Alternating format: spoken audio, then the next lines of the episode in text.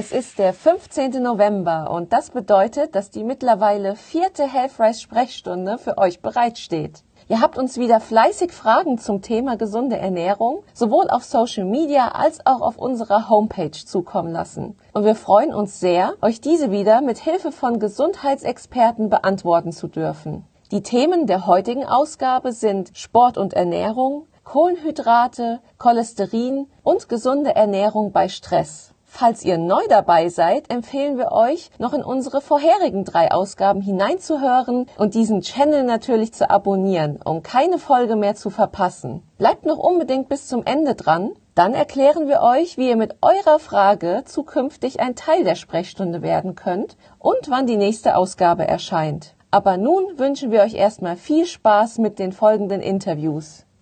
Für das erste Interview habe ich mit der Diplom-Ökotrophologin und Fitnesslehrerin Heike Lemberger gesprochen. Mit ihr habe ich mich über das Thema Sport und Ernährung unterhalten. Konkret, wie muss man sich ernähren, wenn man gleichzeitig Fett abbauen und Muskeln zulegen will? Sind pflanzliche oder tierische Proteine effektiver für Sportler? Und wir haben uns darüber unterhalten, welchen Sinn Proteinshakes, Proteinriegel oder vielleicht sogar Nahrungsergänzungsmittel für Sportler haben. Ein super spannendes Thema für alle Sportbegeisterten unter euch oder diejenigen, die es noch werden wollen. Viel Spaß mit dem Interview. So, und jetzt kommen wir wieder zu einem super spannenden Thema, wozu ihr uns auch ganz viele Fragen habt zukommen lassen. Und zwar das Thema Ernährung in Kombination mit Sport. Und auch hierzu haben wir wieder die perfekte Expertin eingeladen, und zwar Heike Lemberger. Hallo Frau Lemberger, schön, dass Sie bei der Sprechstunde mitmachen. Ja, herzlichen Dank für die Einladung. Sehr gerne. Und Frau Lemberger ist Autorin, Diplom-Ökotrophologin und arbeitet an der Universität Hamburg im Bereich der Bewegungswissenschaften. Also wirklich perfekt für eben genau dieses Thema Ernährung und Sport. Und eine Sache, die wirklich ja so viele Leute in unserer Community interessiert hat, wie sollte denn die Ernährung aussehen, wenn man gleichzeitig Fett Fett abbauen möchte, aber auch Muskelmasse zulegen möchte. Ja, das ist ein sehr häufiges Anliegen auch meiner ja. Kunden. Reduktion und Muskelaufbau. Ja, also das Ganze ist auf jeden Fall machbar mit einer angepassten Ernährung und dem richtigen Trainingsplan. Es muss halt eben gut aufeinander abgestimmt sein. So und generell, man nimmt ja ab, wenn man Kalorienzufuhr reduziert. So dabei muss man allerdings aufpassen, dass man die vorhandene Muskelmasse, dass die darunter nicht leidet durch das Kaloriendefizit.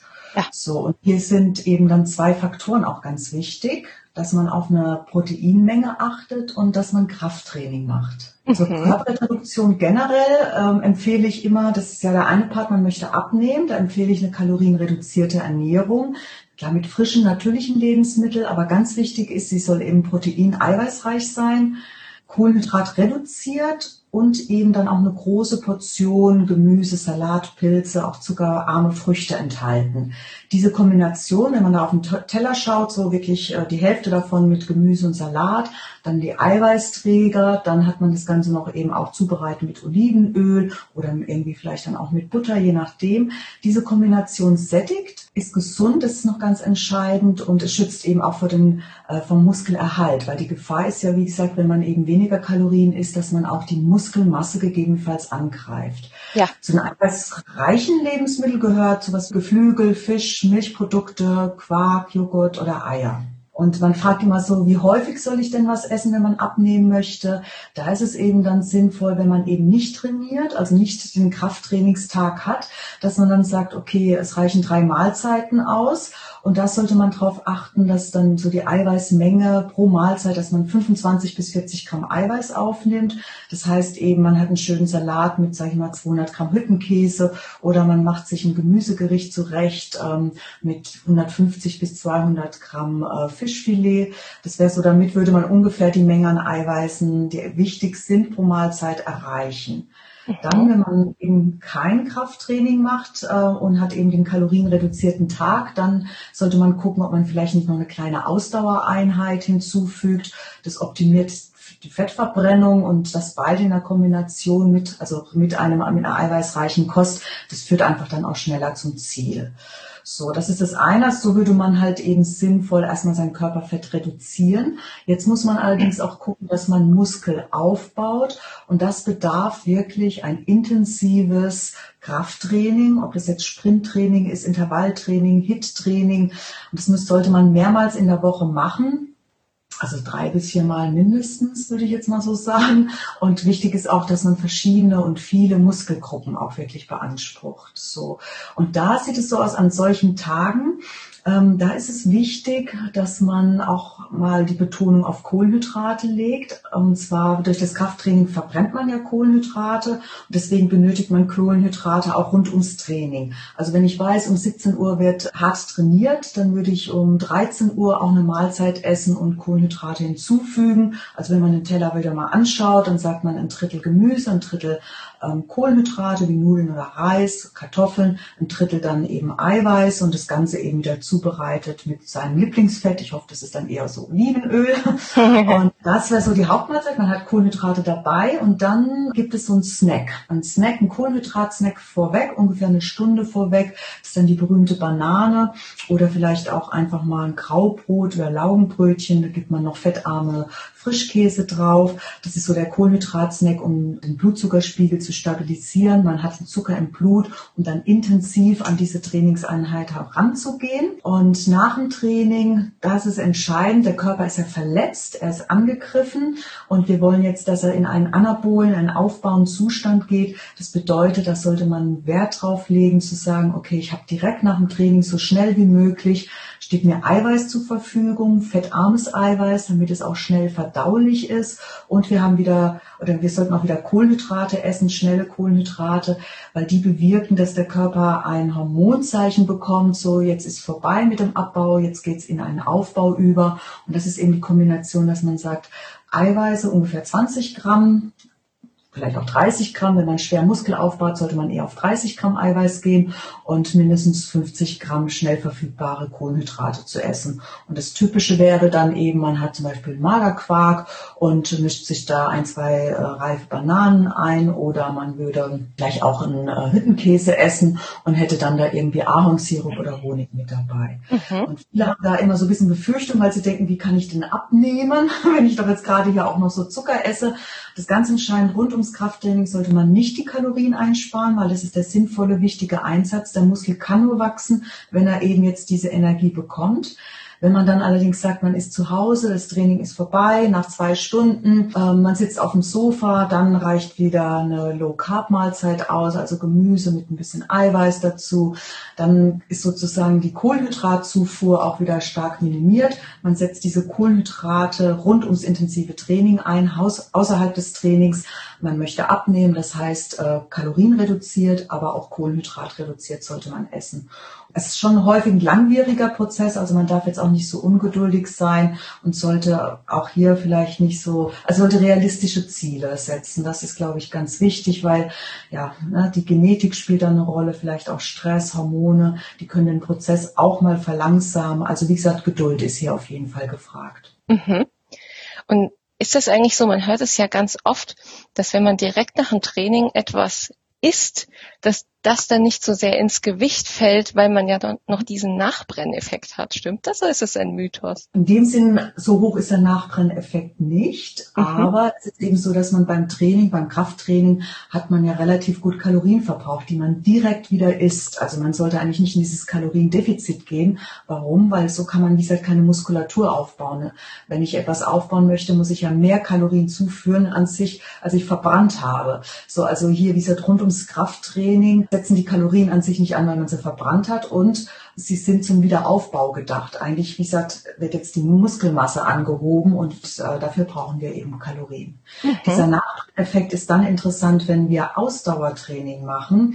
Das heißt, bei Ausdauertraining äh, wird ja meine Fettverbrennung angekurbelt. Da empfehle ich rund ums Training so gut wie nichts zu essen, nur Wasser zu trinken, weil da möchten wir nach dem Training, dass das Fett weiterhin verbrannt wird. Und ah. das können wir in Sportmedizin auch messen. Kann man genau sehen, äh, was man gerade eigentlich verdaut verstaut oder verbrennt. Und wenn man eben nach einem Sport, nach einem Ausdauersport mal die Atemgase misst, dann sieht man, dass man noch richtig gut in der Fettverbrennung ist. Und das kann man so lang wie möglich, sollte man das eigentlich ausnutzen. Weil da, hier geht es nicht um einen Muskelaufbau, sondern hier geht es, wie gesagt, darum, dass der Körper sich daran gewöhnt, Fette für seine Energieverbrennung ranzuziehen. Also da unterscheiden sich ja Krafttraining, Ausdauertraining. Ähm, da sollte man sich ganz unterschiedlich ernähren. Ja. ja. Sie haben es ja gerade schon erwähnt. Ähm, gerade wenn man Muskelmaske aufbauen möchte, ist natürlich mhm. eine Integration von Proteinen sehr wichtig in der Ernährung. Wie sieht mhm. es da aus? Sind da tierische oder pflanzliche Proteine effektiver für Sportler? Da würde ich gerne ein bisschen ausholen, weil es ist ja tatsächlich immer so dieser Mythos, hört man immer ganz gerne, dass generell pflanzliche Proteine gesünder sind. Und jetzt die Frage, was ist effektiver? Erstmal für das bessere Verständnis ist es erstmal wichtig, dass der Aufbau der Proteine, das ich hier mal ganz kurz beschreibe, besteht eben aus Aminosäuren. Und wir haben da 20 Aminosäuren benötigt, unser Körper. Die brauchen wir halt, um Muskulatur, Enzyme und Hormone daraus zu machen. So. Und wie viel von welchen Aminosäuren zur Verfügung stehen, bestimmt zum Schluss die Eiweißqualitäten. Es gibt eben Aminosäuren, die sind unentbehrlich. Das heißt, die müssen wir wieder Nahrung aufnehmen. Und es gibt Aminosäuren, die kann der Körper eben dann auch selbst herstellen. Jetzt ist es so, dass eben das tierische Eiweiß Eiweiß, es ist prinzipiell vollkommener als das pflanzliche, da das Mengenverhältnis von diesen unentbehrlichen Aminosäuren näher dem des menschlichen Proteins ist. Also mit anderen Worten, ein bisschen ja, einfach auszudrücken, so eine Schweinelende gleicht eher unserem menschlichen Aminosäurenprofil als ein Erbse. Ja. Nicht so. Also wir sind dem Tier eindeutig ähnlicher oder das Tier ist uns ähnlicher und folglich baut der Körper aus tierischen Eiweißen dann auch effizienter sein Körpereiweiß auf. So. Das heißt, wir können eigentlich tierische Proteine besser verarbeiten, oder? Genau. Wir können besser aufnehmen und wir können es besser verarbeiten. Und wir haben mit weniger Eiweiß können wir schneller unsere Muskulatur wieder aufbauen oder vielleicht auch das Immunsystem wird dadurch schneller regeneriert, weil die Aminosäuren in ihrem Aufbau, in ihrer Sequenz dem, uns da viel ähnliches äh, ist als eben aus pflanzlichen Lebensmitteln. Meistens essen wir allerdings Kombinationen. Also wir essen ja nicht nur die Erbse, wir essen ja Erbsen mit sage ich jetzt mal, Bohnen mit Kartoffeln. Und dadurch kann man das auch ganz gut ergänzen. Es ist halt nur so, man muss dann bei pflanzlichen Lebensmitteln mehr essen, um eben die Muskulatur aufzubauen, jetzt im Vergleich zu einem Ei. Da braucht man viel weniger und der Körper kann sich da besser die Aminosäuren dann rausziehen. Ah. Und was halt eben vielleicht auch nochmal wichtig, auch wieder Sportler ist immer so entscheidend nach einem intensiven Training, da gibt es ja die bekannten Eiweißshakes die dann mit Milchprodukten zubereitet werden. Und das muss man einfach sagen, in der Milch sind wichtige Aminosäuren drin, die für eine schnelle Regeneration sind. Also die sind dafür eben bekannt. Das ist mal die Aminosäure Leucin. Die hat eben ganz positive Wirkung oder große positive Wirkung auf Muskelstoffwechsel. Also sie stimuliert eben die Eiweißbildung nach dem Training und wir haben in Milchprodukten Glutamin drin. Glutamin ist eine Aminosäure, die stärkt unser Immunsystem. Also wir sind dann gegen Angriffe von Bakterien und Viren gewappnet, weil gerade nach dem Sport ist man anfällig, auch krank zu werden. Wie gesagt, äh, der Körper ist ja an sich verletzt und muss jetzt erstmal wieder in Regeneration gehen. Und da sind eben diese Milchprodukte, sind da die beste Regenerationseiweißquelle, die man an sich hat. Und das eindeutig, wenn man so sagt, Fazit kann man schon sagen, tierische Proteine, die bieten einfach so ein besseres Rundrumpaket an. Das ist doch schon mal super zu wissen. Und Sie haben es ja eben gerade schon mal erwähnt, und zwar die Proteinshakes. Das wäre jetzt auch meine nächste Frage gewesen. Und zwar, wie sinnvoll ist es denn überhaupt als Sportler zusätzlich Proteinshakes oder auch Proteinriegel zu sich zu nehmen? Also macht das Sinn oder ist das doch eher eine Industrie, die damit Geld verdient? Und wie mhm. sieht es aus, wenn man eben vielleicht nicht genug trainiert oder nicht genug Kalorien verbraucht, wird man dann vielleicht sogar dick von diesen Produkten? Generell ist es so, dass Proteinshakes und Riegel sind auch für Sportler, die intensiv trainieren, ist es auf jeden Fall sinnvoll. Warum? Es einfach einzusetzen. Die Nährwerte, sie sind ernährungsphysiologisch absolut sinnvoll zusammengesetzt und das Spannende ist auch für jeden Geschmack ist was dabei. So, das heißt eben für einen Sportler, der regelmäßig trainiert, muss ich nicht viel Gedanken machen, kann einfach äh, gucken, dass er einen Riegel mitnimmt, einen Shake und kann dann zu seinem Training gehen. Man kann, das ist vielleicht wichtig, man kann es auch selbst zubereiten. Also man hat zum Beispiel Magerquark, man nimmt den Hüttenkäse ähm, und und mischt dazu eben Früchte, macht es mit gemahlener Vanille, mit Beerenfrüchte. Also gibt es ganz tolle Möglichkeiten, auch Rezepte dazu. Also man ist nicht auf einen Shake angewiesen, aber es ist eben praktisch, so muss man das einfach mal sehen. Ne? Also mit Lebensmitteln geht es aber genauso. So nach dem Sport, wie gesagt, sind die Kalorien ja äh, nicht zu viel.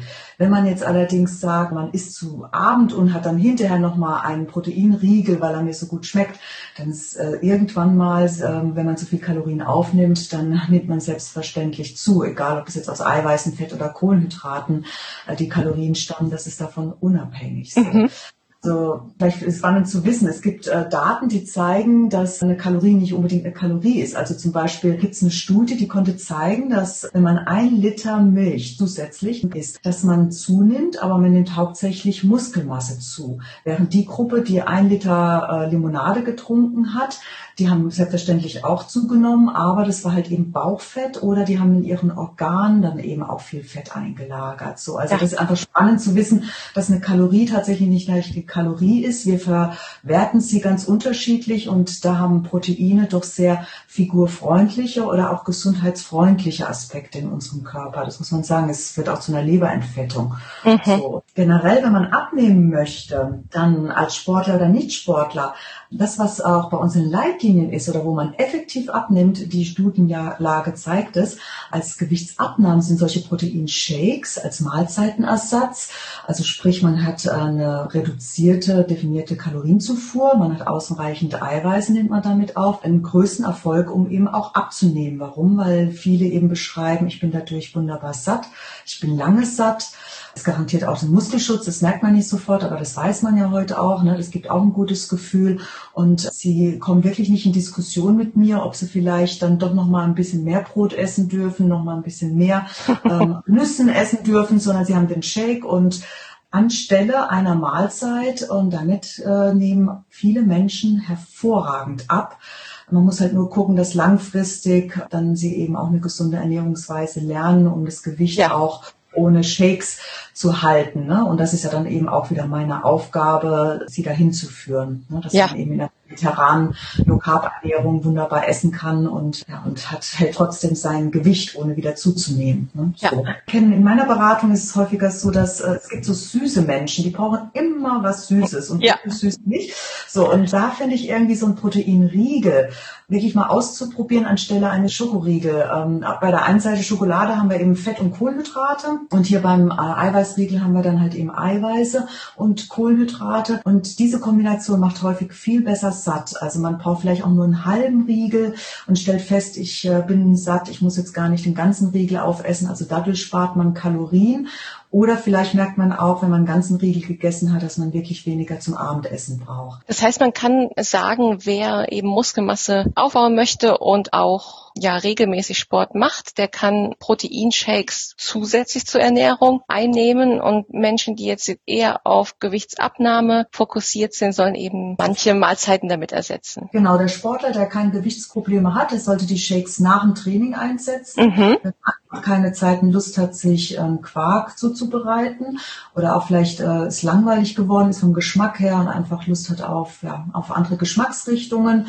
und eben derjenige, der abnehmen möchte, der sollte es als Mahlzeitenersatz betrachten. Was sehen Sie da als sinnvoll beim Ersatz? Reicht schon eine Mahlzeit aus oder sollte man für schnellere Erfolge auch am Anfang zwei ersetzen? Manche machen ja sogar alle drei Mahlzeiten des Tages. Finden Sie das zu extrem? Es kommt ja darauf an, wenn ich ein Sportler bin und würde alle drei Mahlzeiten ersetzen, dann würde ich mein Training nicht mehr effizient durchführen mhm. können. Wenn ich allerdings sage, ich habe jetzt heute meinen trainingsfreien Tag und ich alle drei Mahlzeiten möchte ich damit ersetzen, dann ist das auf jeden Fall machbar. Aber insbesondere machen das eigentlich die Personen, die wirklich stark übergewichtig sind, die erstmal 14 Tage lang dreimal am Tag shaken, um wirklich mal sich aus so einer Essfalle rauszuholen.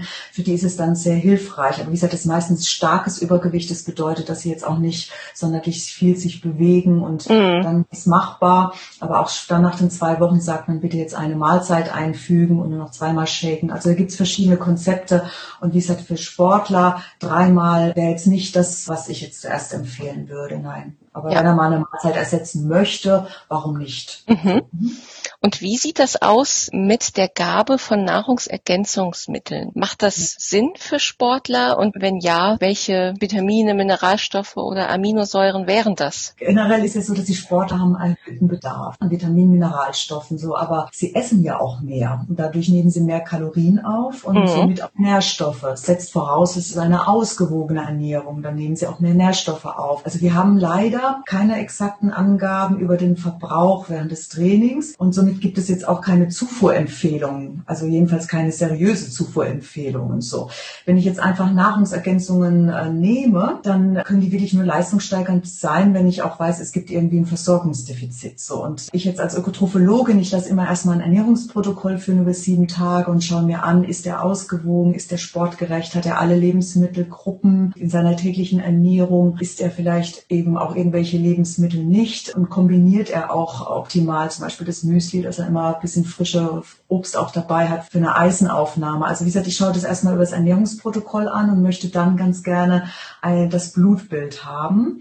Und in der Sportmedizin haben wir eben sehr häufig festgestellt, dass äh, Sportler doch einen sehr niedrigen Ferritinspiegel haben, also sprich Eisenspiegel, gerade die Frauen. Und da müssen wir halt immer gucken, dass sie dann halt eine eisenreichere Ernährung auch äh, wahrnehmen.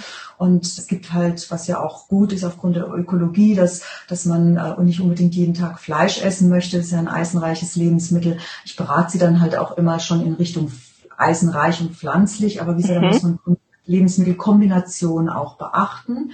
Wenn der äh, Spiegel sehr niedrig ist, dann empfiehlt man bei uns eine Ergänzung, die allerdings auch nur drei bis vier Wochen einzunehmen ist, weil Eisen, zu viel Eisen kann auch wirklich schädlich sein. Ne? So, also das sollte man immer so ein bisschen, wenn ich ein Sportler bin, ein bis zweimal im Jahr, würde ich immer die Eisenwerte überprüfen lassen.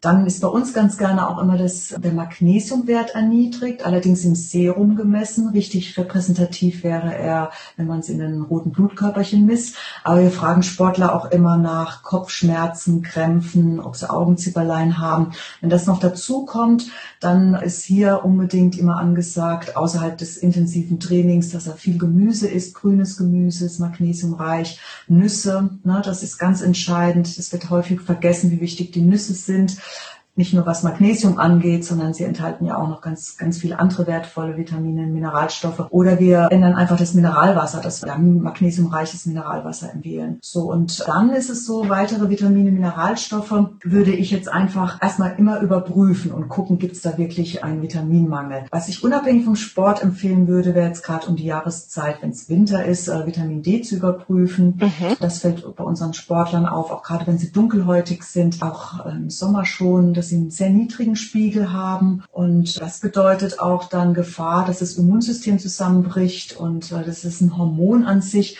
Es wirkt an ganz vielen Stellen im Körper. Und für den Sportler ist es auch nochmal wichtig für die Kräftigung der Muskulatur. So, und das nächste, was ich noch immer überprüfe, oder wo ich mal darauf hinweise, ist Omega-3. Und da kann man ein bisschen kompliziertere Messungen, obwohl man kann sich das auch äh, selbst zu Hause auch bestellen.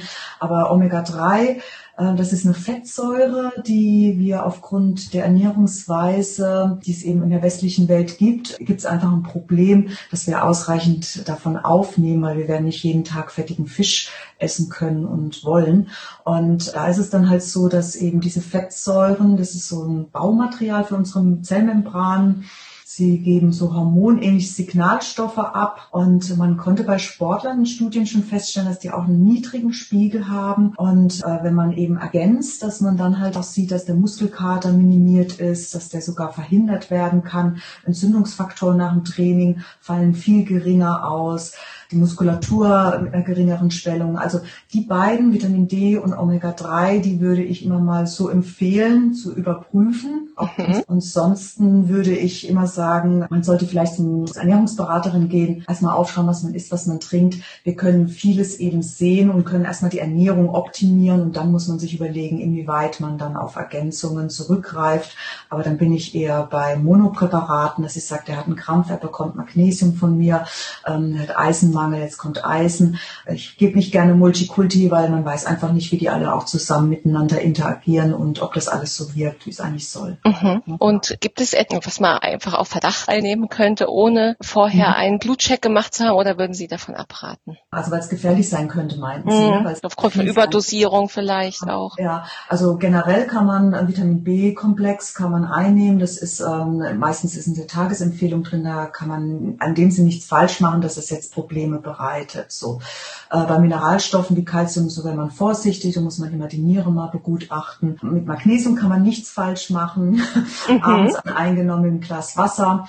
Ähm, das schützt vor vielen Prozessen im Körper. Wie gesagt, wir essen häufig eben viel zu wenig Gemüse und Salat.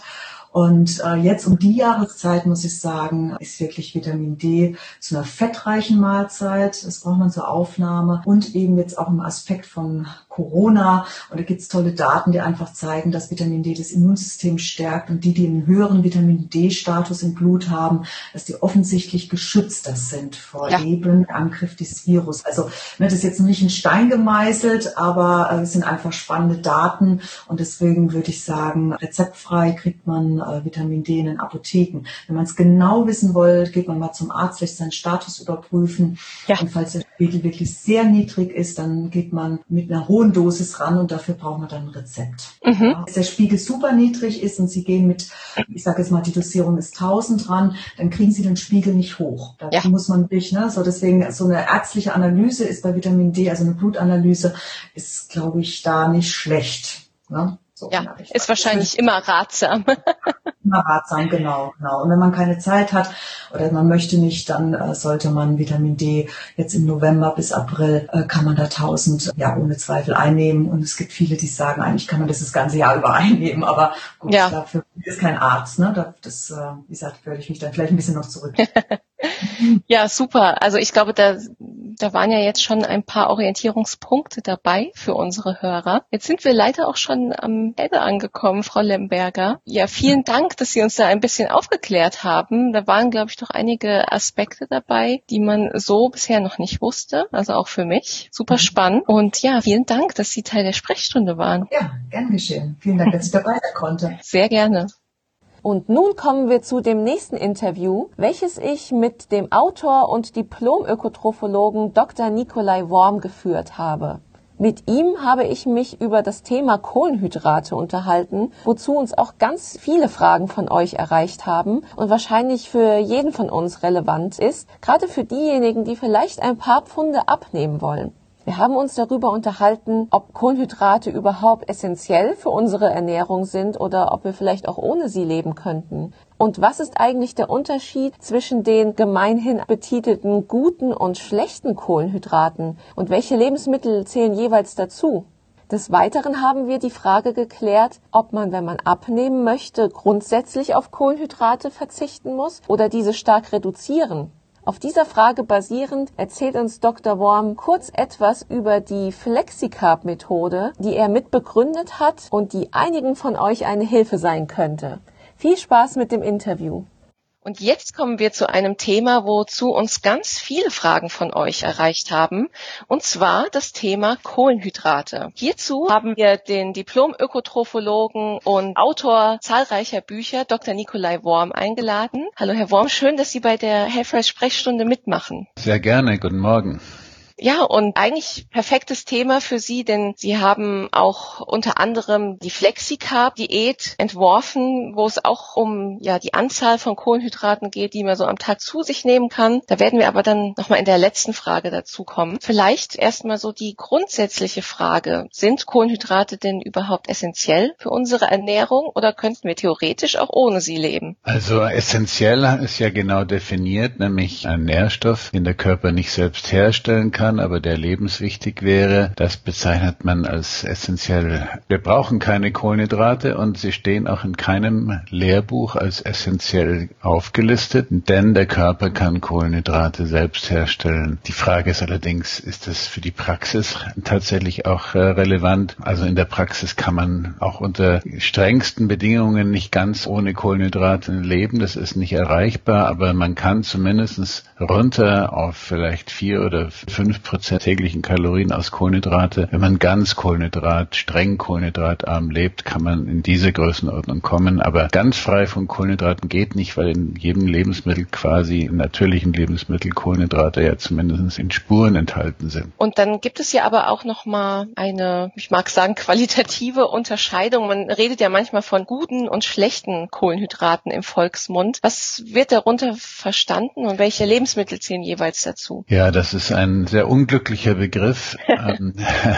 er ist leider nicht tot zu kriegen. Meistens versteht man darunter die Blutzuckerwirkung, also wie, wie schnell Kohlenhydrate im Magen-Darm-System aufgespalten werden und ins Blut übergehen. Häufig langsam ins Blut übergehen und einen flachen Blutzuckeranstieg und eine geringe Insulinausschüttung bewirken. Und die bösen, die schlechten Kohlenhydrate, die Weißmehlprodukte, die würden also ins Blut schießen und ganz hohe Blutzuckerspiegel zeugen und hohe Insulinausschüttung erzeugen. Das ist kompletter Quatsch. Wir haben seit Jahren Studien vorliegen, die zeigen, es gibt fast keinen Unterschied in der Blutzucker- und Insulinwirkung zwischen Weißmehlprodukten und Vollkornprodukten. Eine andere Unterscheidung, die man häufig liest, die guten Kohlenhydrate seien die komplexen und die schlechten seien die Einfachzucker oder die, die Zweifachzucker. Und das bezieht man wiederum meistens auf die Blutzuckerwirkung. Auch das ist völliger Quatsch. Unser weißer oder brauner Küchenzucker besteht zur Hälfte aus Fruchtzucker und der geht sehr, sehr langsam ins Blut über als Glucose, während Stärke in Kartoffel und Reis sehr, sehr schnell und sehr stark ins Blut übergeht. Also die Stärke ist ja das typische komplexe Kohlenhydrat in unserer Nahrung. Das geht oft viel schneller und stärker ins Blut als zum Beispiel der weiße äh, oder braune Küchenzucker. Also auch da geht's komplett durcheinander und wir sollten uns eigentlich längst von diesen Begriffen getrennt haben. Mhm. Aber gibt es trotzdem für Sie eine qualitative Unterschiede, zum Beispiel dadurch, dass Vollkornprodukte mehr Ballaststoffe haben als zum ja, Beispiel Richtig. Also das, was an sinnvollen Vollkornprodukten unbestreitbar ist, dass sie mehr Ballaststoffe haben, dass sie auch mehr Mineralstoffe haben, mehr Vitamine enthalten. Die Ballaststoffe sind vor allen Dingen wichtig für unsere Darmbakterien, damit wir eine gute Mikrobiota, also früher sagte man Darmflora, hier entwickeln können. Das kann man sicherlich weiterhin unterstreichen. Allerdings hemmen Ballaststoffe auch ein bisschen die Resorption von Vitaminen und Mineralstoffen, so dass das auch dagegen gerechnet werden muss. Aber von der Blutzuckerwirkung und Insulinwirkung gibt es eigentlich ja, so gut wie keinen Unterschied. Mhm. Und was ist, wenn man abnehmen möchte? Muss man hierfür grundsätzlich auf Kohlenhydrate verzichten oder diese stark reduzieren oder könnte man auch mit der Aufnahme von Kohlenhydraten abnehmen? Ja, natürlich. Es gibt ja viele, viele Beispiele und Studien, die zeigen, man kann auch mit fettarmer, kohlenhydratbetonter Reduktionsdiät abnehmen. Allerdings in den Studien sind die Abnehmerfolge etwas beschränkter oder weniger stark ausgeprägt bei diesen fettarmen, kohlenhydratbetonten Diäten. Die Low-Carb-Diäten mit Kohlenhydratbeschränkung und Fett und Protein erreichen im Spitzenwert höhere Abnahmeerfolge. Allerdings muss man sagen, entscheidend ist wahrscheinlich der einzelne Typ, also die genetische Ausstattung, die, die persönliche Situation, ob man mit fettarmen oder kohlenhydratarmen Diäten besser abnehmen kann. Eigentlich müsste man personalisierte Empfehlungen geben. Das wäre mhm. sinnvoller als pauschale. Also in einem Aspekt kann ich sagen, dass kohlenhydratarme Diäten garantiert sinnvoller sind. Das ist bei Menschen, die Übergewicht und bereits vorhandene Stoffwechselstörungen aufweisen, also erhöhter Blutzucker oder erhöhte Blutfettwerte oder hohe Harnsäurewerte, also Aspekte, die in Richtung metabolisches Syndrom, Prädiabetes, Diabetes gehen, Fettleber. Wenn man das bereits ja mit sich trägt, dann sind kohlenhydratreduzierte Diäten sicherlich deutlich sinnvoller, nicht nur wegen des Gewichtsverlustes, sondern auch wegen der gesundheitlichen Vorteile, die dadurch entstehen. Denn dahinter steckt eine Stoffwechselstörung, die heißt Insulinresistenz und mhm. das ist eine Kohlenhydratstoffwechselstörung und natürlich sollte man dann die Kohlenhydrate auch nicht in großen Mengen, sondern in geringen Mengen zu sich führen. Mhm. Und woran kann man das denn erkennen, ob man unter so einer Insulinresistenz leidet? Es gibt ein paar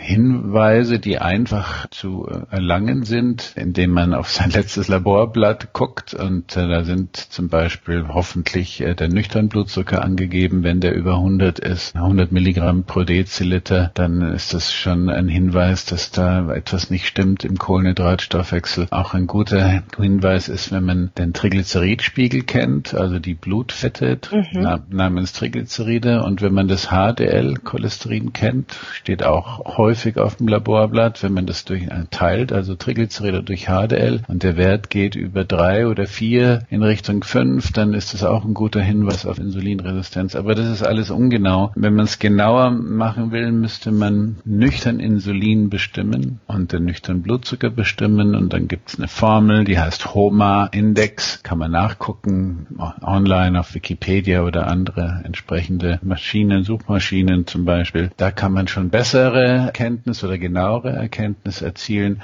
und am besten wäre es, wenn man beim Arzt einen Blutzuckerbelastungstest macht, also nüchtern 75 Gramm Traubenzucker in Wasser gelöst trinkt und dann misst man nicht nur die Blutzuckeranstiege über die nächsten zwei Stunden, sondern auch wie viel Insulin ausgeschüttet wird über die mhm. nächsten zwei Stunden.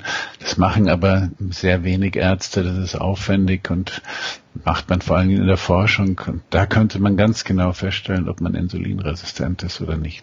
Mhm. Aber es ist doch interessant, es gibt ja dann doch schon einige Anhaltspunkte, die da ja, die Richtung ja, zeigen können. Ja, mir fällt noch was ein. Oft ist ja der Bauch schon ein Hinweis, also der Taillenumfang. Mhm. Wenn man also relativ schlank ist, dünne Beine, dünne Arme und vorne einen Bauch vor sich trägt, dann wäre der Taillenumfang interessant, denn der weist darauf hin, dass im Bauch viel Fett ist und dann ist wahrscheinlich auch die Leber verfettet. Und äh, Fettleber ist eine typische Ausprägung der Insulinresistenz. Ich habe ja auch mit meinem Kollegen und Partner Dr. Med Hardy Walle das Thema Fettleber und Leberfasten. Und auf unserer Website gibt es einen Risikorechner, mhm. ob man Fettleber hat. Der ist für alle kostenfrei bedienbar. Da muss man vier Werte eingeben. Die Triglyceride, die ich gerade erwähnt habe, das HDL und den Teilienumfang Umfang und äh, noch einen Leberwert, der heißt GGT, Gamma-GT.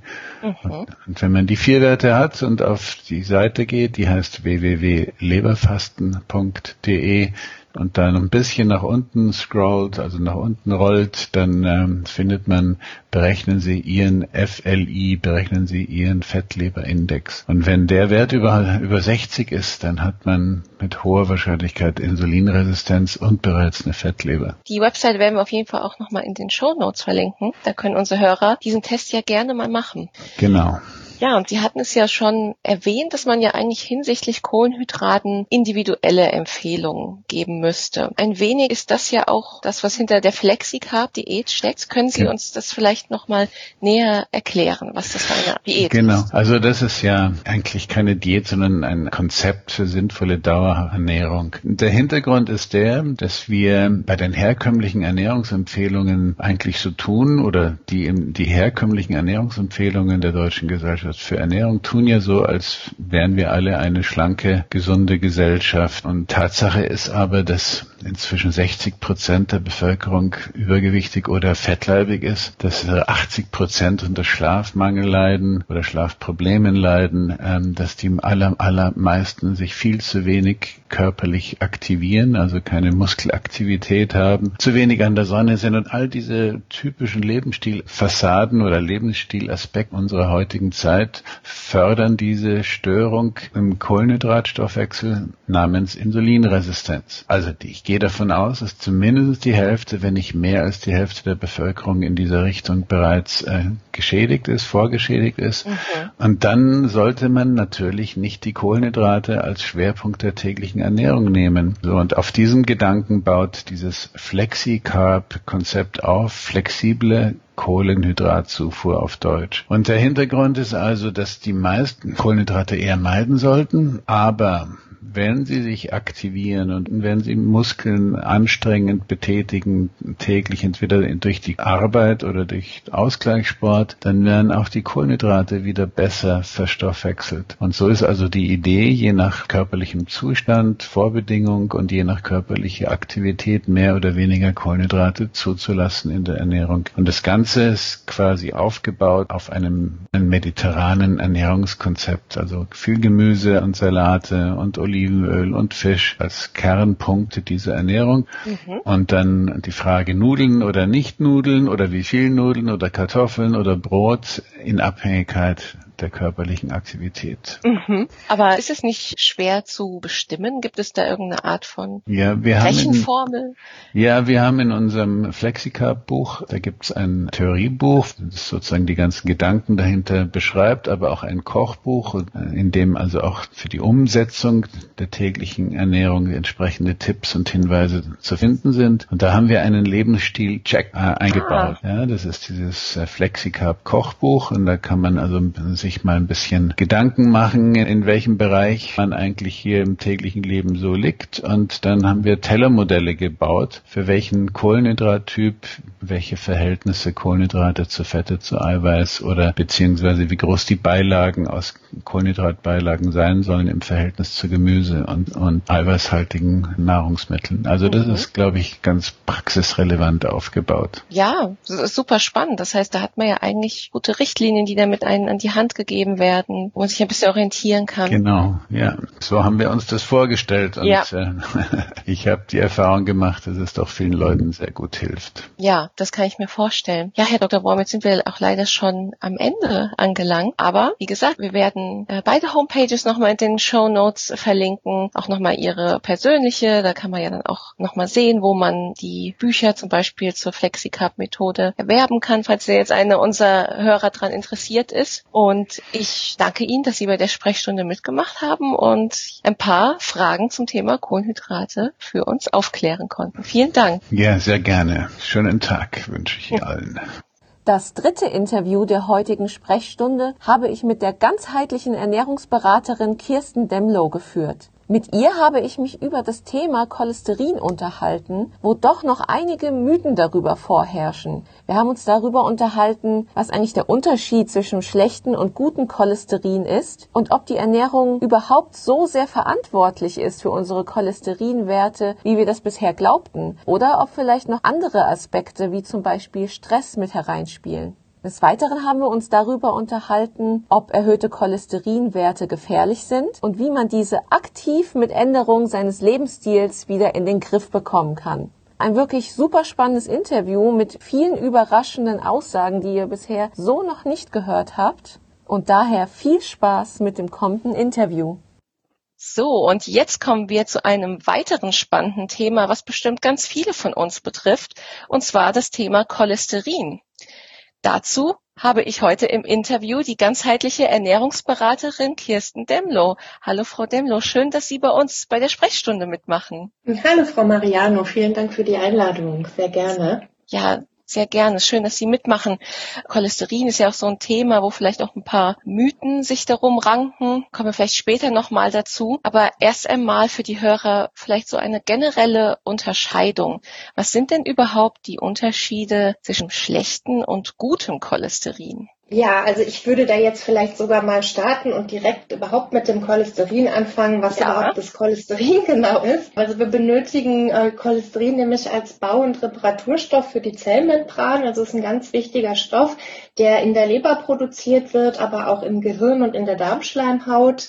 Es wird ebenfalls als Bau- und Isolationsmaterial für Nervengewebe und Organe verwendet, zum Beispiel im Gehirn. Also das Gehirn besteht zu 20 Prozent aus Cholesterin und weil Cholesterin auch die Blut-Hirn-Schranke gar nicht passieren kann, produziert das Gehirn eben das nötige Cholesterin sogar selbst. Mhm. Sonst produziert die Leber Cholesterin als Bestandteil der Gallenflüssigkeit, also dafür wird es auch benötigt und auch für die Herstellung von Vitamin D ja, und sonst eben auch für die Produktion verschiedener Hormone wie äh, Cortisol, Östrogen, Testosteron. Also das jetzt erstmal zum Cholesterin allgemein. Das ist also letztendlich ein lebensnotwendiger Baustoff. Da Cholesterin nicht wasserlöslich ist und daher eben im Blut nur gebunden an Transporterproteine vorkommt, würde ich jetzt einfach mal den Unterschied eben, um zu Ihrer Frage zurückzukommen, zu gutem und schlechten Cholesterin.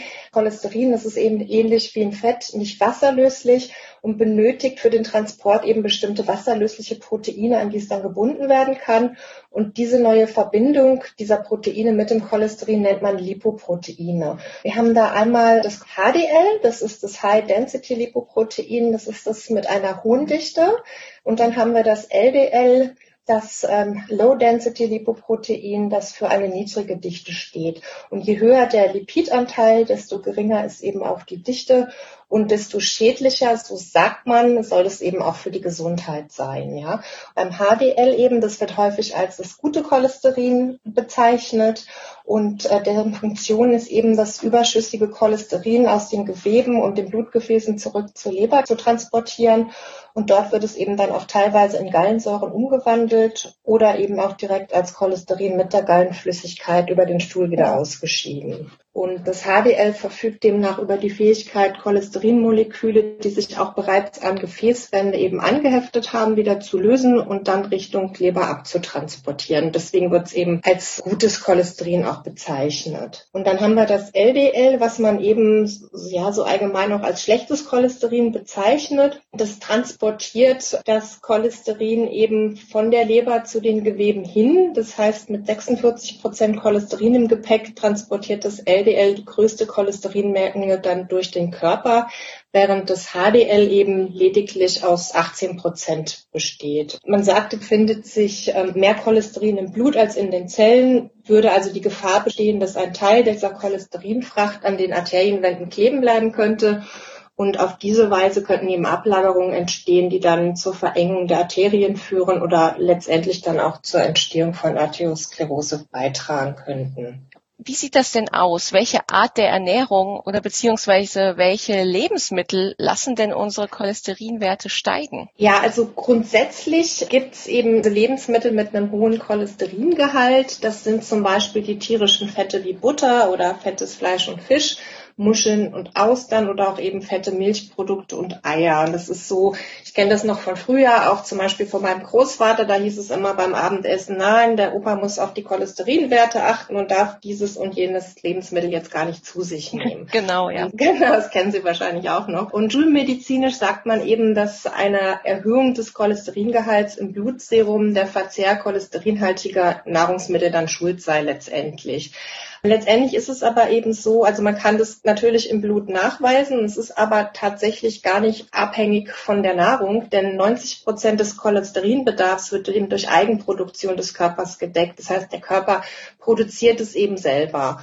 Also 10 Prozent des Cholesterins, die eben dann über die Nahrung in den Körper gelangen. Ja. Und der Cholesteringehalt der Nahrung in Bezug auf den Cholesterinspiegel ist daher eben vernachlässigbar gering, kann man sozusagen eben sagen, weil der Körper es halt selber herstellt. Das heißt, der eigene Cholesterinwert ist sozusagen genetisch bedingt? Ähm, nicht genetisch bedingt, sondern es wird eben vom Körper produziert. Es hängt halt von verschiedenen Faktoren ab und je nachdem produziert der Körper eben mehr Cholesterin. Und ein Mythos, den man ja immer wieder hört, ist, dass vor allem auch Eier die Cholesterinwerte steigen lassen sollen. Stimmt das denn überhaupt? Naja, also es ist halt so, dass das Eigelb tatsächlich viel Cholesterin enthält, hat aber eben auch gleichzeitig sehr viele Nährstoffe, solange es noch flüssig ist. Und gleichzeitig enthält das Eigelb aber auch einen hohen Anteil an Lecithin, was gleichzeitig wieder cholesterinsenkend wirkt. Mhm. Also demnach ist der Verzehr von Eiern in dieser Hinsicht, was den Cholesterinwert anbetrifft, tatsächlich ungefährlich. Also weil es letztendlich gar nichts, äh, sich gar nicht auf den Cholesterinspiegel auswirkt. Ah ja, das und, ist ja spannend. Ähm, das heißt, da muss man auch gar nicht jetzt auf die Anzahl der Eier achten. Nicht wirklich. Also man könnte jetzt drei Eier am Tag zu sich nehmen und es wäre tatsächlich komplett ungefährlich. Mhm. Weil man muss es halt eben genau so sehen, dass Cholesterin letztendlich ein wichtiger Vitalstoff ist, der eigentlich frei ist von Nebenwirkungen. Also wird als Grundbaustein für viele Hormone und ist auch Bestandteil der Zellmembran und letztendlich steigt er an bei Entzündungen oder Infektionen oder auch Regenerationsprozessen und dient so letztendlich eben als Stressindikator und gar nicht als Risikofaktor. Mhm. Und neben den Lebensmitteln gibt es eben oder Nahrungsmitteln, wo man eben sagte, die lassen den Cholesterinspiegel ansteigen, gibt es eben auch noch andere Merkmale, die das Cholesterin steigen lassen. Und das sind so Sachen wie Stress im Körper, kann aber auch abhängig sein eben von Medikamenteneinnahmen oder Organerkrankungen, Gendefekten, aber eben auch, hängt auch zusammen, wenn man eben zu viele isolierte Kohlenhydrate zu sich nimmt, wie jetzt zum Beispiel Zuckerweißmehl oder auch, wenn man sich einfach wenig bewegt, wenig Sport treibt oder auch einfach durch einen Mikronährstoffmangel oder Vitamin C-Mangel eben auch. Aha, das ist ja sehr spannend, weil eigentlich ist die Meinung ja so gemeinhin, na ja, sind die schlechten Fette und eben die tierischen Produkte, die ja hohe Cholesterinwerte begünstigen. Aber dass es dann doch so andere Faktoren sind, auch in, Sachen Ernährung dann andere Bereiche wie der Zucker, ist ja super spannend. Das wusste ich persönlich noch nicht. Genau, also man kann zum Beispiel eben auch schauen, man hat damals Versuche gemacht, also es hieß ja immer hoher Cholesterinspiegel, also der stand lange ursächlich im Zusammenhang eben auch mit der Arteriosklerose. Und da hatte man damals auch Versuche gemacht mit Kaninchen und hat die Kaninchen eben mit fetter Butter und Schmalz gefüttert und hat dann geschaut und die sind tatsächlich dann eben an Arteriosklerose erkrankt, haben Herzerkrankungen bekommen und darauf hat man, daraus hat man dann eben auch geschlossen, dass ähm, eine cholesterinreiche Ernährung eben damit in Zusammenhang steht. Und wenn man sich das jetzt eben mal genauer betrachtet, dann sind Kaninchen eben komplette Pflanzenfresser, die gar kein Verdauungssystem haben, um eben Fette, tierische Fette überhaupt verdauen zu können. Und deswegen ist es eigentlich, ja, kann man das eigentlich überhaupt nicht vergleichen mit den mhm. Menschen. Man hat danach eben Studien auch an Ratten durchgeführt, die ja ähnlich wie der Mensch auch Allesfresser sind, hat dann gesehen, dass man eigentlich gar keine negativen Folgen aus der fettreichen Ernährung ableiten kann und hat dann eben auch noch weitere Studien durchgeführt und hat dann gesehen, dass höhere Todesraten bei den Teilnehmern der Studien eigentlich eher sogar mit sehr niedrigen Cholesterinwerten in Zusammenhang stehen. Und 2007 gab es auch noch mal eine Studie von Professor Gardner von der Stanford University, der verschiedene Diäten miteinander eben verglichen hat und hat da auch festgestellt, dass ihm gerade so fettreich und Low Carb Diäten eben da besonders gut abgeschnitten haben und die Teilnehmer dieser Diäten auch besonders niedriges Herz-Kreislauf-Risiko hatten, beziehungsweise deren Blutfette eher stärker in diesen Gruppen gesunken sind. Mhm. Ist es denn dann überhaupt so, dass erhöhte Cholesterinwerte gefährlich sind? Was könnten da die Folgen sein?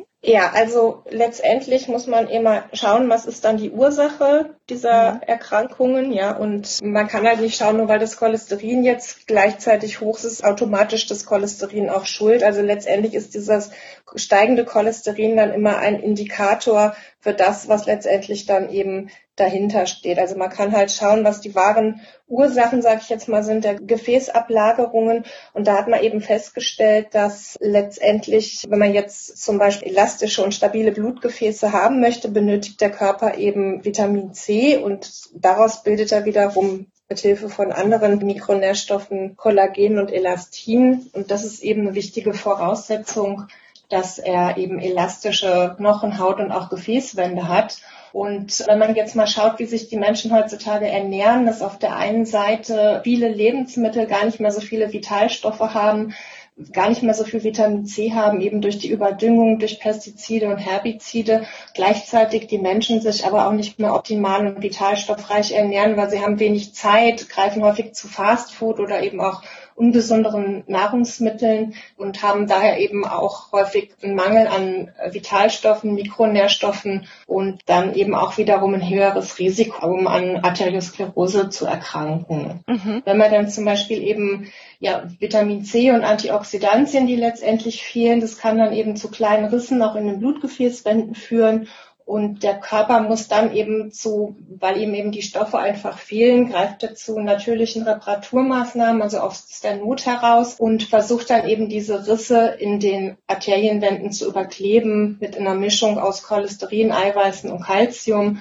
und dichtet dann damit eben die Risse im Körper dann auch ab. Und das ist letztendlich das Ergebnis der körpereigenen Reparaturmaßnahme, wird dann von der Schulmedizin Arteriosklerose genannt und der größte Teil des Klebematerials dazu produziert der Körper dann tatsächlich dann selber in der Leber, aber das eben auch in Kombination dann mit anderen Stoffen. Mhm. Und manche Menschen nehmen ja auch cholesterinsenkende Medikamente ein. Was halten Sie dann davon? Ist das dann völlig überflüssig? Ja, man muss halt da eben auch immer schauen, dass man da nicht in diesen Regulaturmechanismus des Körpers eingreift, weil Cholesterin letztendlich ist ja ein Ausgangsstoff eben für verschiedene Steroidhormone und auch für das Stresshormon Cortisol. Und je mehr Stress ich letztendlich habe, umso mehr Cortisol wird in der Nebenniere eben gebildet. Und Dauerstress führt damit eben zu einem erhöhten Cortisolspiegel und damit auch gleichzeitig zu einem erhöhten Cholesterinspiegel. Und wenn jetzt im Blut erhöhte Cholesterinwerte gemessen, dann muss eben einfach zunächst geschaut werden, woher kommt diese Dauerstressbelastung im Körper und wir müssen nach der Ursache suchen. Mhm. Das ist vielleicht ein bisschen, als wenn wir mit dem Auto fahren und dann geht vorne die rote Leuchte an und wir wollen jetzt, anstatt dass wir jetzt vorne in den, ins Auto reinschauen und gucken, was fehlt oder Öl nachgießen, nehmen wir einfach einen Hammer und hauen auf die rote Leuchte und hauen die raus und dann sehen wir das Problem nicht mehr, aber letztendlich haben wir die Ursache eben nicht behoben. Mhm. Und vergleichbar, wenn ich da jetzt einfach cholesterinsenkende Medikamente eben gebe, dann schaue ich halt gar nicht, weshalb weshalb haben wir einen erhöhten Cholesterinspiegel? Was versucht der Körper da vielleicht gerade zu reparieren oder was liegt tatsächlich vor? Was ist die Ursache? Die Ursache wird nicht angegangen. Gleichzeitig wird durch die Gabe von Statinen auch das ähm, Coenzym Q10, was für den Energiestoffwechsel eben wichtig ist, und auch das D-Hormon gesenkt, was eben auch wichtig ist. Sinnvolle Maßnahme wäre hier eben einfach, dass man nach diesen Dauerstressfaktoren eben sucht. Da muss man sich die Psyche anschauen des Patienten toxische Belastungen vielleicht auch, Entzündungsherde und dann eben dort ansetzt. Mal schauen, was ist letztendlich die Ursache und dann ähm, nicht einfach in den Stoffwechsel eingreifen, weil der Körper doch letztendlich immer versuchen möchte, das Ganze wieder selber zu regulieren. Mhm.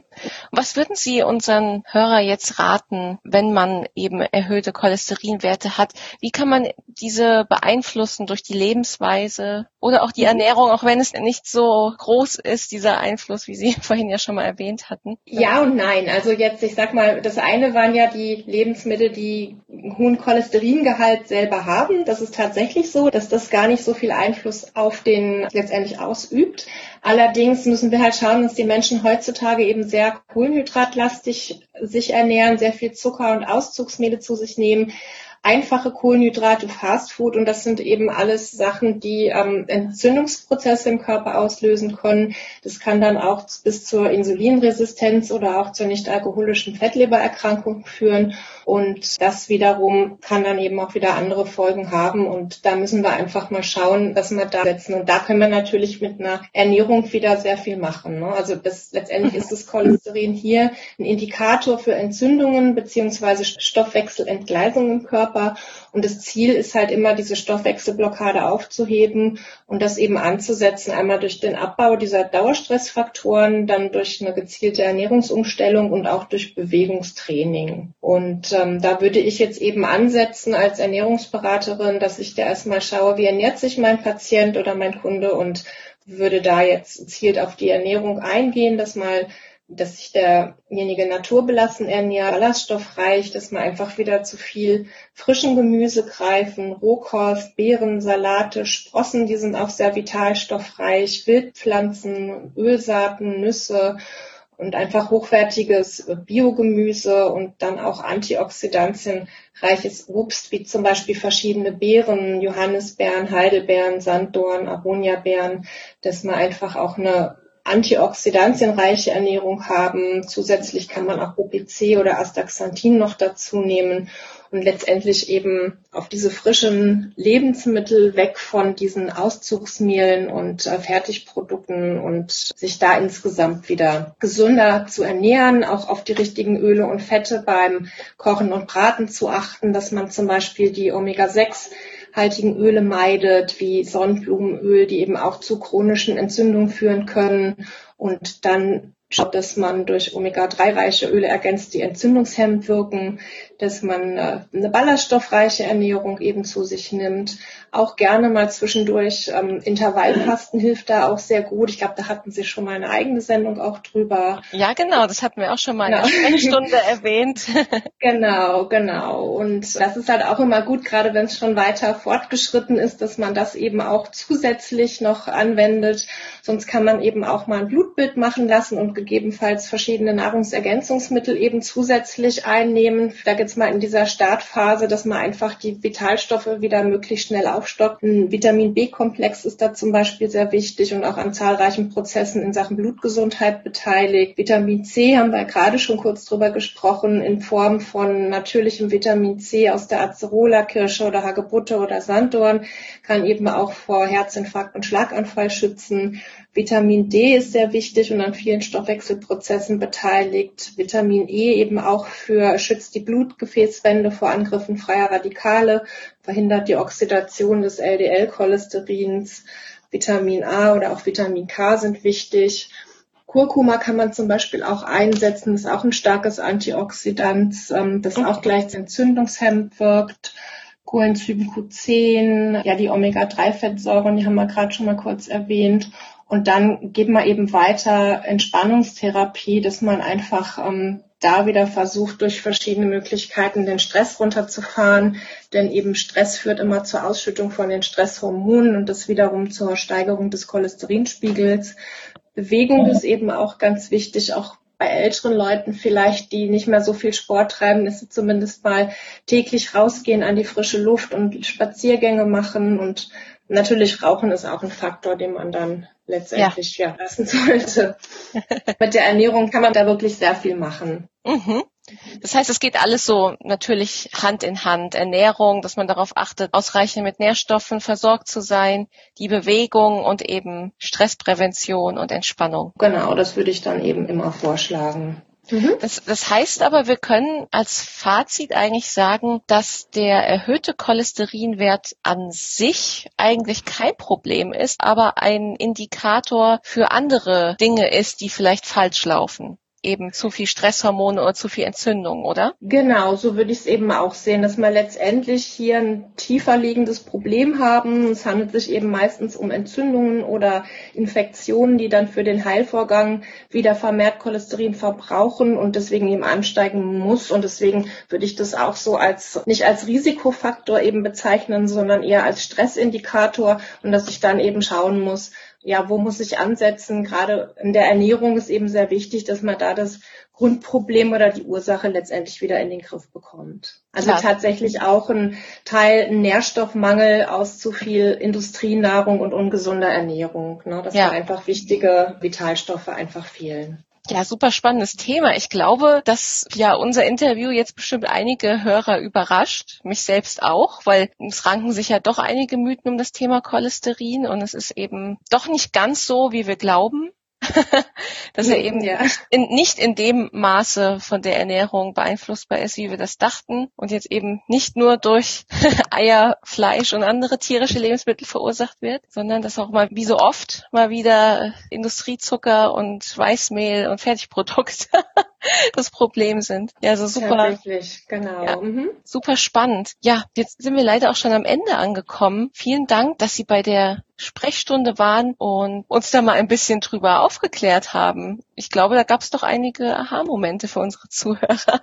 Ja, genau. Ja, ich bedanke mich auch für die Zeit und für die Einladung und freue mich, dass ich dabei gewesen bin. Vielen Dank. Sehr gerne. Wir freuen uns auch. Machen Sie es gut. Tschüss. Danke. Tschüss. Jetzt sind wir leider auch schon beim letzten Interview der heutigen Sprechstunde angekommen.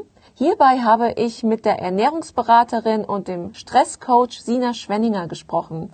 Ihr habe ich eure Fragen zu dem Thema gesunde Ernährung bei Stress gestellt. Warum essen wir überhaupt meistens ungesund, wenn wir gestresst sind? Und warum sind genau diese Lebensmittel, die wir dann zu uns nehmen, sogar kontraproduktiv für uns? Wie kommt man aus dem Teufelskreis wieder heraus? Und wie schafft man es, gegen Heißhungerattacken vorzugehen? Zum Schluss gibt Frau Schwenniger euch noch einige Tipps, welche Art der Ernährung am besten dafür geeignet ist, stressresistent durch das Leben zu gehen. Und jetzt wünsche ich euch ganz viel Spaß mit dem letzten Interview. Und jetzt kommen wir zu dem Thema gesunde Ernährung bei Stress. Und dafür haben wir natürlich auch wieder eine tolle Expertin eingeladen, und zwar Sina Schwenninger. Hallo Sina, schön, dass du da bist. Hallo Lara, freue mich, dass ich dabei sein darf. Ja, wir freuen uns auch. Ja, und die Sina ist Ernährungsberaterin und unter anderem Coach für Stressbewältigung und Burnout-Prävention, Achtsamkeitstrainerin. Also wirklich kleine Tausendsasserin und auch die besten Voraussetzungen für genau eben dieses Thema, diese Kombination aus Ernährung und Stress. Und dazu haben uns auch einige Fragen erreicht, auch von unserer Community. Und vorab an dich erstmal die Frage, Warum ist es eigentlich so, dass wir meistens ungesundes essen, wenn wir gestresst sind? Ja, das ist bedingt quasi unser Stoffwechsel. Also wenn wir gestresst sind, dann braucht unser Körper ganz, ganz schnelle Energie, weil er liefern muss, ja, bei mhm. Stress, mhm. egal ob jetzt körperlich oder geistig. Und diese schnelle Energie, das weiß unser Körper, hat unser Unterbewusstsein abgespeichert, bekommt er durch Zucker oder ganz kurzkettige Kohlenhydrate. Ja, also sei es jetzt wirklich der Schokoriegel, die Gummibärchen oder auch so salzige Sachen wie Chips oder so, da ist auch ganz schnelle Kohlenhydrate drin. Das ist das eine, dass wir dann diese ungesunden Dinge essen. Und ähm, das andere, das man ganz häufig vergisst, also unser Kaumuskel ist ja so der stärkste Muskel in unserem Körper. Und wenn der sich quasi durch die Kaubewegung bewegt, bauen wir Stress ab. Deswegen ist das mit diesem Essen und ungesunde Sachen essen, das kommt dann eben durch diese beiden Dinge. Ah ja, interessant. Okay, das heißt, dass allein schon diese Kaubewegung uns entspannt. Richtig, und, genau. Mhm. Und die ungesunden Dinge geben uns vermeintlich schnell Energie. Dazu kommen wir aber jetzt schon gleich bei der nächsten Frage. Warum ist es denn sogar kontraproduktiv, wenn wir solche Lebensmittel mit schnell verfügbarer Energie zu uns nehmen bei Stress? Also vielleicht müssen wir da ein bisschen ausholen. Es ist so, wenn unser Körper Stress hat, braucht er viel Energie. Deswegen verlangt unser Körper ja nach diesem ungesunden Zeug. Mhm. So, wenn unser Körper Energie produziert, dann werden sogenannte freie Radikale erzeugt. Das muss man sich so vorstellen, wie so kleine aggressive Singles, die unbedingt einen Partner haben wollen, ohne Rücksicht auf Verluste. Und die richten in unserem Körper tatsächlich Schaden an, ne? also bis hin zu Krebs. Ähm, das sind so die Geschichten, die diese freien Radikale hervorrufen. Wenn wir jetzt jetzt das richtige Essen, also zum Beispiel Obst, Gemüse, Salate, dann werden diese freien Radikale durch die sekundären Pflanzenstoffe neutralisiert. Machen wir meistens nicht bei Stress, haben wir ja gerade ähm, gehört. Dann kommt das Ungesunde. Die freien Radikale sind immer noch mehr da. Unser Körper schaltet irgendwann aus Eigenschutz um auf eine andere Art der Energiegewinnung. Da werden weniger freie Radikale produziert, aber wir haben auch weniger Energie. Also hängen wir in der Stressspirale drin. So, also das ist so der Hintergrund, weshalb wir die richtigen Lebensmittel brauchen, um Energie zu haben, um aus dem Stress rauszukommen. Wir essen das Falsche, das heißt, wir hängen quasi in dieser Stressspirale drin und bekommen nicht die Energie, die wir brauchen. Das ist schon mal dieser eine Punkt. Und wenn wir das Falsche essen, essen wir halt leider immer nicht das Richtige. Das heißt, wenn wir jetzt eine Portion Pommes essen und hauen uns die Cola und das, äh, den Schokoriegel hinterher, dann hat meistens der Apfel eben keinen Platz mehr. Mhm. Zusätzlich ist so, dass es einfach gewisse Stoffe gibt, wie zum Beispiel die kurzkettigen Fette von so einem frittierten oder panierten, die in unserem Körper nachgewiesenermaßen Stress erzeugen. So kommen wir quasi da auch nicht raus. Was wir ja auch häufig machen, zum Beispiel verstärkter Kaffeekonsum oder sogar Alkohol, um abends runterzukommen. Und die zwei Stoffe rauben uns halt auch noch die wichtigen Mineralstoffe, die wir brauchen, um bei Stress funktionieren zu können. Also mhm. wenn wir Kaffee trinken zum Beispiel, kann Eisen nicht richtig aufgenommen werden. Und Alkohol bedingt, dass Magnesium verstärkt ausgeschieden wird. Das ist ja das Stressmineral schlechthin, ja. Also das heißt, wir haben zum einen nicht die Stoffe, Stoffe, die diese bösen freien Radikale reduzieren, dass es uns gut gehen kann. Und zum anderen entzieht diese schlechte Nahrung genau diese Stoffe, die wir brauchen, damit unser Körper funktionieren kann bei Stress. Das sind so die zwei ähm, Seiten, die das quasi ausmachen. Mhm. Und dann spielt doch auch noch der Insulinspiegel eine Rolle, oder? Weil sowas wie jetzt Cola oder dergleichen gibt ja wirklich nur diese kurzzeitige Energie, aber dann fühlt man sich hinterher auch wieder total gerädert, oder? Genau, also das ist grundsätzlich so, sobald wir quasi Zucker oder kurzkettige ähm, Kohlenhydrate haben, dann geht der Insulinspiegel ganz schnell hoch. Also weil der Blutzucker geht hoch, dann geht der Insulinspiegel hoch, dann ist der Blutzucker ganz unten und dann kommen wir in diese Heißhungerspirale rein. Mhm. Ja, das mhm. ist so ein grundsätzliches Problem, unabhängig vom Stress. Natürlich spielt es da auch mit rein, aber unabhängig vom Stress, wenn du Zucker isst, dann geht dein Blutzucker ganz hoch, dann geht er ganz schnell runter und du hast wieder dieses Verlangen nach eben Süßem. Das ist so eine Spirale. Aber wie schafft man es denn eigentlich wieder aus diesem Teufelskreis rauszukommen? Und was rätst du ganz akut bei Heißhungerattacken? Also du beziehst es jetzt wahrscheinlich auf Stress, denke ich mal, und nicht jetzt allgemein auf Heißhungerattacken. Wir müssen in diesen Stresssituationen einfach nach uns schauen und zwar im Voraus schon gucken, was habe ich denn heute von Tag vor mir? Wo kann ich mir denn eine kleine Pause einbauen, wo ich was essen kann, dass ich gar nicht in dieses, wo unser Körper nach Energie schreit, reinkomme. Ich kenne mich jetzt wirklich super aus mit Ernährung und passe da extrem gut auf, aber wenn ich sowas von dem Unterzucker bin, also dann hilft bei mir auch nur noch Schokolade und nicht der Apfel, ja. ja. Deswegen ist es einfach wichtig, zu planen, zu gucken, was habe ich heute vom Tag, wann kann ich mir da eine Pause gönnen, was nehme ich da mit, ja. Und da so ein bisschen immer ja, einfach ins Nachdenken zu kommen. Und wenn ich weiß, ich habe irgendwie vormittags wenig Zeit, dann nehme ich mir halt eine Banane mit. Die hat auch Fruchtzucker, die versorgt uns aber lang durch diese Ballaststoffe auch außenrum. Mhm. Es sind B-Vitamine drin, Magnesium, das ist alles drin, was man eigentlich im Stress braucht. Ja? Das heißt, wir kommen erst gar nicht in diese, in diese Heißhungerattacke rein. Das wäre so der erste Schritt, nicht mhm. reinzukommen. Wenn ich drin bin, würde ich gerne versuchen, das erstmal mit was anderem zu lösen, wie Schokoriegel und Gummibärchen. Da hilft super zum Beispiel eine Banane. Es hilft aber auch einfach eine Packung Trockenobst in der Tasche zu haben. Das hält ja irre lang, kann man super mitnehmen. Das könnte sein Apfelchips, getrocknete Mangostreifen, Aprikosen, sowas. Oder man könnte auch einfach ein paar ungesalzene Nüsse einpacken. Und das würde ich tatsächlich als erstes mal probieren. Dann gibt man sich fünf Minuten Zeit und schaut mal, ob es wirkt.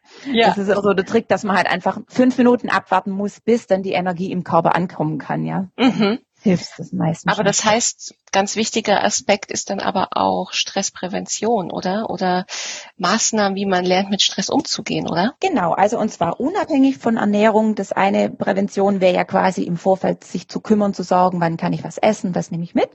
Und das zweite wäre, gar nicht erst so sehr in Stress zu geraten.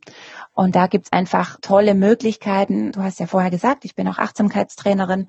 Wenn man Achtsamkeit ähm, ein bisschen trainiert hat, dann ist es einfach so, dass du zwischen diesem, es kommt was von außen auf mich zu, nicht automatisch in diese Stressreaktion reinrutscht, sondern ich gewinne ein bisschen Zeit, darüber nachzudenken, ob mich das jetzt wirklich stressen muss. Ja? Mhm. Es gibt ja Situationen, da kann ich eh nichts dran ändern. ist die Frage, rege ich mich darüber auf oder ich habe dann auch die Zeit, darüber nachzudenken, wie reagiere ich denn angemessen und automatisch durch diese Zeit, die dazwischen ist, zwischen dem, was von außen kommt und meiner Reaktion, ähm, kommt der Körper nicht in so einen Stress rein. Und das ist halt das Gute, dass man das mit Achtsamkeitstraining wirklich sehr, sehr gut lernen kann, trainieren mhm. kann und dann gibt's wenig Dinge, die einen wirklich sowas von dermaßen auf die Palme bringen, dass man dann gleich eine Tafel Schokolade braucht. Genau, und sowas kann man dann ja zum Beispiel lernen, wenn man solche Experten wie dich konsultiert. Ich meine, es gibt wahrscheinlich auch viel anzulesen, aber oft ja. braucht man ja auch ein bisschen einen Anstoß, um bestimmte Denkmuster zu durchbrechen, oder? Ja, also es ist schon ganz hilfreich, sich mit einem Experten mal zu unterhalten, je nachdem, wie weit man schon gestresst ist. Es ist mhm. ja häufig so,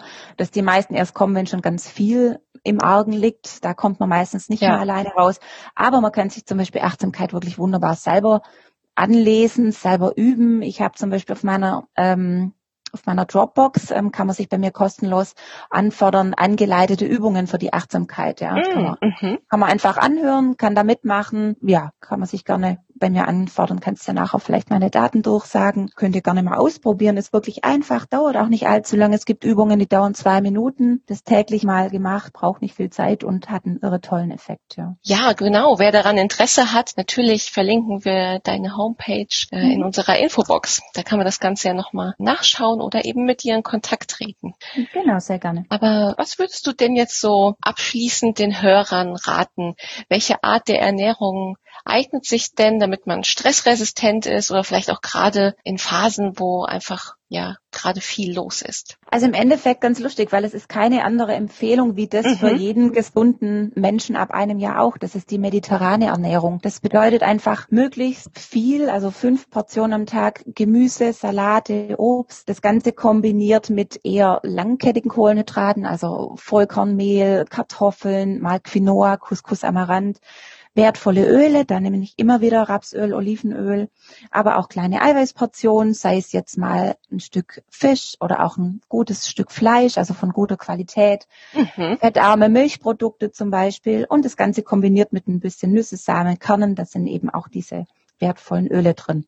Mhm. Das ist eigentlich der ganze Trick dabei. Das Schwierige ist immer, das wirklich umzusetzen für ja. sich in diesen stressigen Phasen. Ja, das ist eher so, dass wo es daran hapert, nicht an dem Wissen an sich, was man essen soll, sondern wie man das wirklich einbaut, dass man das entsprechend rechtzeitig parat hat. Ja, und wahrscheinlich auch viel Flüssigkeit zu sich nehmen, oder? Damit man leistungsfähig bleibt. Genau, also trinken ist immer wichtig, das sagt man ja allgemein so eineinhalb bis zwei Liter jeden Tag. Das ist aber unabhängig vom Stress sowieso geraten, mhm. weil man muss sich vorstellen, die Hälfte unseres Körpers besteht einfach aus Flüssigkeit und wir verlieren durch, durch Schwitzen, durch Atmen, durch den Toilettengang verlieren wir einfach recht viel. Das muss aufgefüllt werden. Vielleicht kennt ihr das morgens so leichte Kopfschmerzen oder unkonzentriert sein. Da hat man definitiv mal einen Flüssigkeitsmangel. Einfach mhm. ein Glas Wasser trinken und das ist vorbei. Ja, also ja. Das, ist, das ist grundsätzlich einfach total wichtig, dass man da danach schaut, dass man ausreichend trinkt. Genau. Ja, also eigentlich einfache Richtlinien, aber immer wieder wichtig, das Ganze nochmal nochmal ins Gedächtnis zu rufen. Jetzt auch für viele Richtig. unserer Hörer. Man, natürlich, man weiß es, man, man, hat einiges schon mal gehört, aber einfach mal sagen, jetzt tue ich was Gutes für mich. Und genau. ich denke, genau. nach einer Zeit wird man dann auch Veränderungen merken. Richtig. Und da wäre es halt wichtig, kleine Schritte zu gehen. Also zu sagen, ich nehme jetzt vor, für die Arbeit zum Beispiel jeden Tag was mitzunehmen, was Kleines, dass ich da gut versorgt bin. Ja, und das mache ich mal vier Wochen, dann ist es Routine, dann fällt es gar nicht mehr auf, geht einem da schon besser. Dann nehme ich mir vor, ich ändere meine Art des Abendessens ab oder ich nehme mir vor, ich mache mal Achtsamkeitstraining. Ja, einfach immer kleine Schritte gehen, die man gut machen kann, weil wir haben alle viel zu tun und da tritt es schnell in den Hintergrund. Deswegen kleine Schritte, diesen einen Schritt mal vier Wochen machen und dann kommt der nächste Schritt und dann geht es Stück für Stück immer wieder besser. So wie immer im Leben.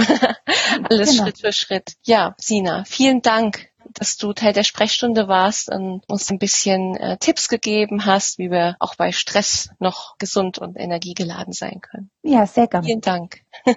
Danke dir. Jetzt sind wir leider auch schon am Ende der heutigen Sprechstunde angelangt. An dieser Stelle möchten wir uns nochmal ganz herzlich bei all unseren Interviewpartnern für ihre Expertise als auch bei euch Zuhörern für eure Fragen bedanken. Werdet mit eurer Frage zum Thema Gesundheit ein Teil der nächsten Ausgaben. Richtet sie an uns über Social Media, versehen mit dem Hashtag HR Sprechstunde oder über unsere Homepage auf www.health-rise.de slash hr-sprechstunde. Gebt uns wie immer gerne Feedback auf die heutige Episode. Welche Fakten haben euch überrascht und welche Themen wünscht ihr euch in Zukunft für dieses Format? Die nächste Ausgabe erscheint am 15. Dezember. Wir freuen uns sehr, euch dann wieder begrüßen zu dürfen. Bis dahin und bleibt gesund.